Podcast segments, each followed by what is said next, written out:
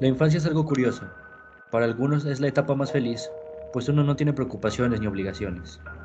Lamentablemente la situación es igual para todos. Hoy veremos lo que, ocurre cuando un niño es sometido a los mayores horrores. Sean bienvenidos a su programa tipo podcast Redes, donde mis amigos Efraín, Jorge, Emilio y yo les contaremos casos de crímenes reales, biografías, eventos paranormales y demás. Al final todo esto es otro nudo en esta serie de redes. Hoy, The Night Stalker. Comenzamos. Ricardo Leiva Muñoz Ramírez. El Paso, 29 de febrero de 1960, California. 7 de junio de 2013.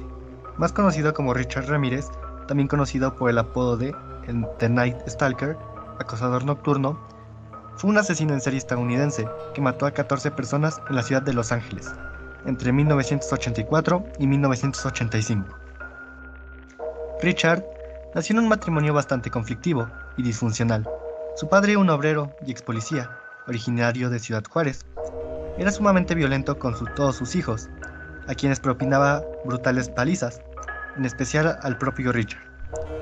Cuando era niño, quedó inconsciente tras golpearse la cabeza con un columpio mientras jugaba, lo que provocó que sufriera ataques de epilepsia hasta la pubertad. Se cree que este golpe tuvo algo que ver con lo que haría futuro. Suena muy peliculero, pero nadie ha descartado esa opción. Su adolescencia estuvo marcada por su relación con su primo Miguel, Mike Ramírez, una, una boina verde. Las boinas verdes, o también llamados guerrerillos, pertenecen al Mando de Operaciones Especiales del Ejército Español, MOE. Es el cuerpo de élite del Ejército Español y veterano condecorado de la Guerra de Vietnam, quien con orgullo le mostraba a Richard numerosas fotografías, las que salía él cometiendo crímenes de odio a la humanidad y violando, torturando, asesinando o posando junto a cadáveres mutilados de mujeres vietnamitas. Mientras Mike le contaba a Richard los escabrosos detalles de sus crímenes de guerra y le enseñaba técnicas para asesinar con sigilo que había aprendido en el ejército. Pero no es todo. Le enseñó a lanzar cuchillos, a disparar e incluso técnicas de sometimiento para violar mujeres. Richard estuvo presente también cuando, en 1973, Mike asesinó a sangre fría a su esposa con un disparo de escopeta, luego de una violenta discusión. Parte de la sangre de la mujer salpicó a Richard y no se sabe a ciencia cierta si experimentó terror o placer. Dado lo que sucedió en su infancia, literalmente, el crimen ocurrió solo porque la chica le reclamó a Mike, ya que le parecía obsceno que le enseñara eso a un pobre niño.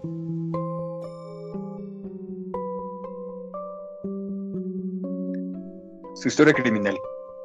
Ramírez tenía 24 años cuando comenzó sus, asesinatos en serie. Antes de ello, empezó lo que se podría llamar una vida callejera. Robaba autopartes y asaltaba con arma blanca. Ramírez fue en su adolescencia un chico problemático.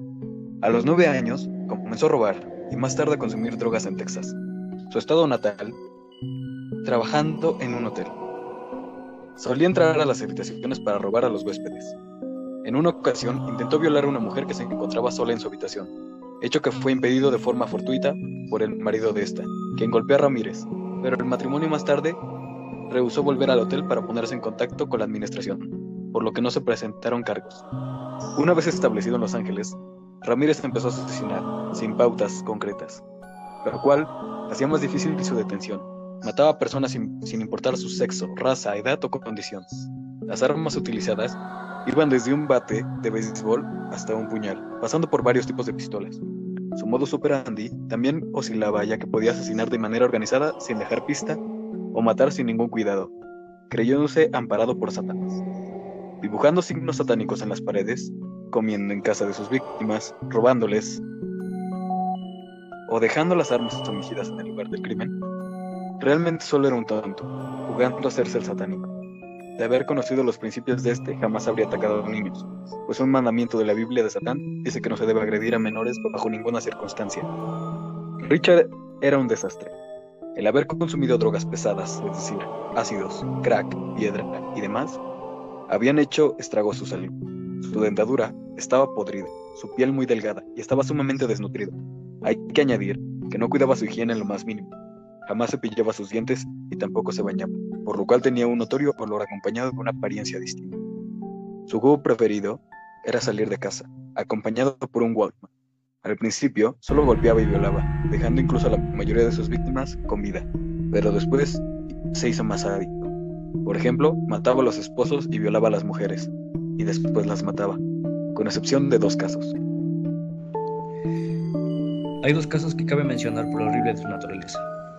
Un día, entró a la casa de una pareja de ancianos. Al hombre lo mató con un tiro en la cara. La señora intentó huir, pero Richard la sujetó del cabello. La mujer logró soltarse, pero rápidamente fue atrapada de nuevo, lo cual enfureció al asesino. Le aplastó ambos ojos usando únicamente sus pulgares, y luego con un cuchillo cortó su garganta hasta casi decapitarla. En este momento fue apodado The Night Stalker, ya que lo único que repetía era atacar de noche. Realmente no tenía una técnica, como ya dijimos. A veces violaba, a veces robaba, y las armas variaban mucho.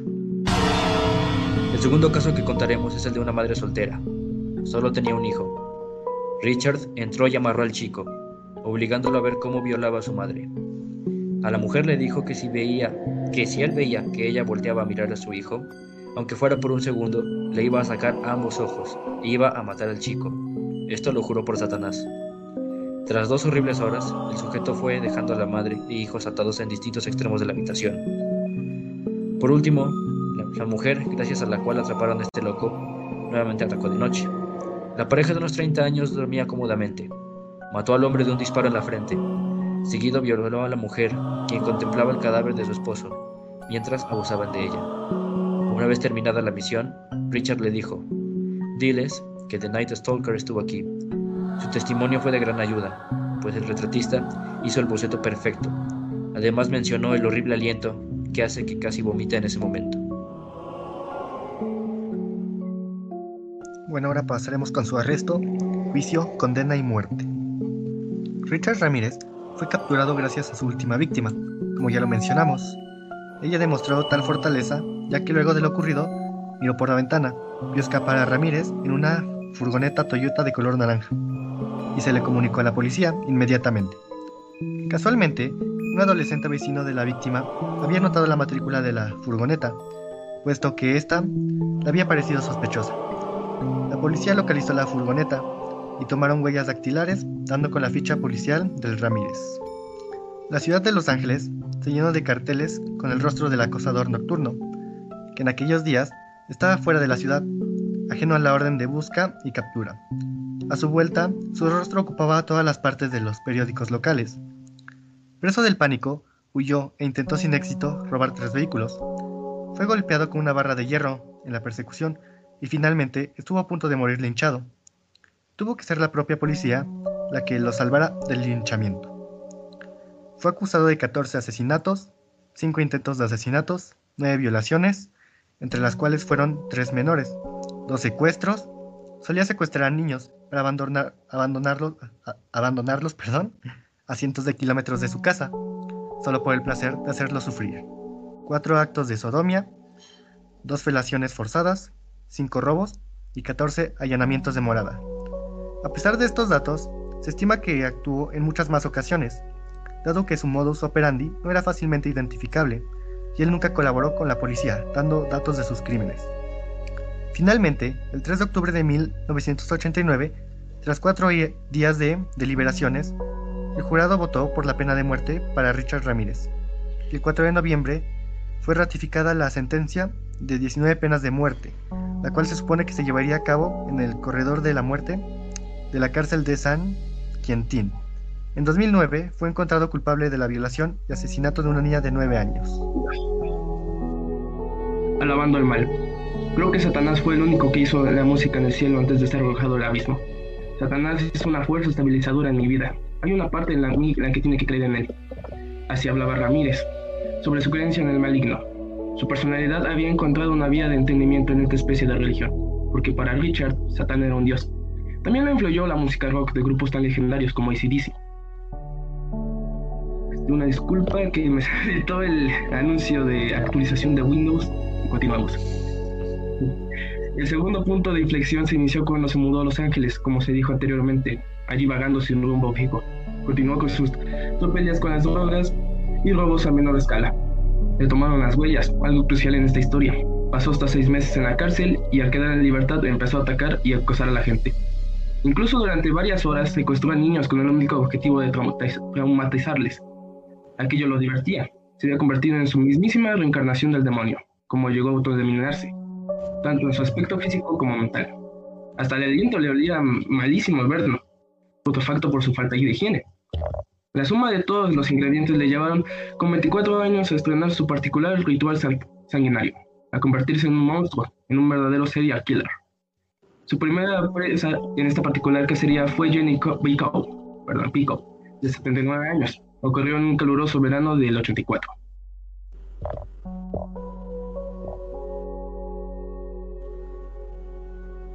Satanás es una fuerza estabilizadora en Richard Ramírez. Los vecinos del barrio de Glacier Park, de Los Ángeles, dormían con las ventanas abiertas. Hacía mucho calor. En el apartamento de la anciana reinaba el silencio. Corrió una leve brisa en su dormitorio. Un extraño vestido completamente de negro y con guantes morodeaba sigiloso por las distintas estancias. Portaba un afilado cuchillo de caza de 15 centímetros y buscaba joyas que llevarse. Decepcionado al no encontrar lo que buscaba, Richard acuchilló salvajemente en el pecho y en el cuello, y en el cuello de Jenny. Lo hizo con tanta fuerza que casi la decapitó. Después abusó sexualmente de ella. La mujer no tuvo tiempo de defenderse, y al día siguiente, uno de sus hijos, que también residía en el bloque, encontró su cadáver. Janie Winko, primera víctima de Rick Ramírez. El crimen de Janie Winko fue el primero de la larga lista de asesinatos que se alargó hasta el agosto de 1985. Su modus operandi la hacía ser extremadamente peligroso, porque Richard no era metódico ni ordenado, ni siquiera inteligente. No seguía ni un patrón determinado, no tenía preferencia alguna en cuanto a sus víctimas. Lo mismo elegía mujeres que hombres, niños o ancianos. No le importaba la raza, la edad o la condición. Era impulsivo e inhumano. Y esto lo hacía ser tan impredecible como letal. Igual robaba que maltrataba, violaba o mataba a sus presas. En cada ataque utilizaba armas distintas, desde un bate de béisbol hasta un puñal, cuchillos o varios modelos de pistolas. Ramírez murió de su insuficiencia hepática en el Hospital General de Marin, en Green Bay, California, en la mañana del 7 de, del, 13, del 2013, con 53 años de edad. En el momento de su, de su muerte, perdón, Ramírez llevaba más de 23 años condenado a muerte y esperando su ejecución por el estado de California. Dado que su matrimonio se deterioró con los años, Turrio de Leroy desapareció y nadie reclamó su cuerpo, por ello sus restos fueron incinerados. Algo curioso es que una vez detenido Richard cambió drásticamente. Compuso su imagen en lo de higiene, incluso sus dientes. Ahora lucían bien y tenía unos rasgos que muchos consideran atractivos. Era alto, de cabello largo y ondulado, acompañado con unos pómulos marcados. Incluso recibió cientos de cartas de admiradoras. Bueno, algo no es raro aquí porque se convirtió en podemos decirlo, un Shrek guapo, pero este Shrek era sádico, podemos decir así. Mm, pues nada más. Bueno, hay que decir que también las admiradores le pedían una cita solas, eh, por la cual obviamente ninguna se llevó a cabo. Bueno, películas. La primera película en capitalizar el caso de Richard Ramírez fue The Night Stalker, como su mismo sobrenombre, 1986 un clon de Harry el Sucio, con Charles Napier como un detective que da caza a un asesino de prostitutas. El villano, que está inspirado en Ramírez, se llama Chuck Summers y es interpretado por Robert Zetadar, famoso por ser el antagonista de la trilogía Maniac Cop. Man Cop Search for the Night Stalker, 1989. Es una película televisiva que trata sobre la investigación de los crímenes de Ramírez y su posterior captura. Gregory Cruz interpreta al asesino. 1990. Se rodó La Noche del Diablo, un thriller de terror con Lou Diamond Phillips y Jeff Cover como el asesino. La película trata sobre un policía que captura al asesino del Pentágono, quien tras morir ejecutado vuelve a la vida y posee a personas para acabar con el policía que lo llevó a la muerte. En 2002 se estrenó Night Stalker, o Maníaco como en la traducción, un filme de bajo presupuesto y escrito por Chris Fisher, basado libremente en los asesinatos de Richard Ramírez, este es llamado simplemente Night Stalker en la película y es encarnado por Brett Roberts. En 2009, Uli Lommel dirigió una película directamente para DVD, también titulada Night Stalker, con Adolf Cortés en el papel principal. Durante años se rumoreó la realización de una cinta de mayor presupuesto y más apegada a los hechos reales, que sería dirigida y protagonizada por James Franco y producida por Chris Cornell, vocalista de Soundgarden. Aunque este proyecto no se prosperó, se confirmó para 2016 el estreno de The Night Stalker, basada en el libro The Night Stalker, The Life and Crimes of Richard Ramirez, escrito por Philip Carlo, con Lou Diamond Phillips como Richard Ramírez. El personaje de Richard Ramírez aparece en el cuarto episodio de Devil's Night de la serie American Horror Story en 2015. También vuelve a aparecer en la novena temporada de la serie, American Horror Story, en 1984, como parte del elenco principal. En diciembre de 2020, Netflix da a conocer el tráiler de Night Stalker, The Hunt for a Serial Killer, a estrenarse el 13 de enero de 2021. Referencias en la cultura popular. Taiwi o Tiggy Ramírez, el nombre del artístico de la banda Marilyn Manson. Georgie White es una combinación del nombre del modelo, Twiggy, y el apellido del asesino serial. La canción Night Stalker del grupo mexicano de death metal Inception está basada en los asesinatos cometidos por él. La canción Handsome Killer del grupo canadiense synth pop post-punk Kindest Cuts está basada en él. La canción Matando Güeros del grupo mexicano de extreme metal Brujería hace referencia a matar como Richard Ramírez en uno de sus coros. También aparece su nombre en la canción de corte satánico 666 de la misma banda. La canción Nocturnal Predator de la banda de thrash metal Death Metal, Legend of the Damned, hace referencia a la vida de Richard Ramirez. La canción The Night Stalker del grupo Death Metal fue compuesta en referencia a este asesino. La canción Acosador Nocturno del grupo Metal Soulfly está escrita en referencia a Ramírez.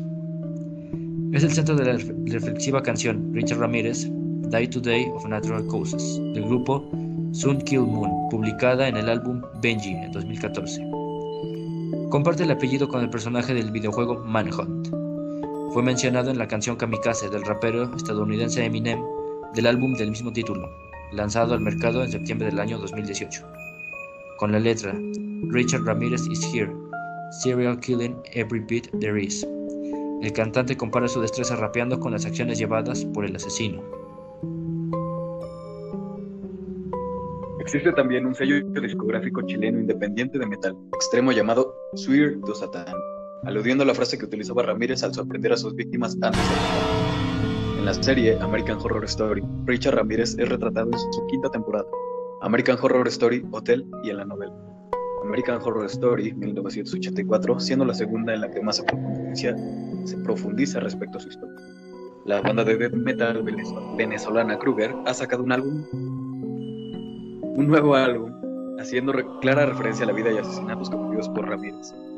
La banda de música electrónica industrial de Reino Unido, Skin, lanzó en 2018 un sencillo titulado Richard Ramírez, basado en él. Y bueno, con esto podemos terminar. ¿Algo que quieran agregar? Pues bueno, hasta ahora todas las historias que hemos contado, eh, de asesinos, psicópatas, etcétera, creo que se relaciona en su infancia, los problemas que tuvieron en esa época. O sea, creo que es a partir de ahí que todo es donde se desestabiliza.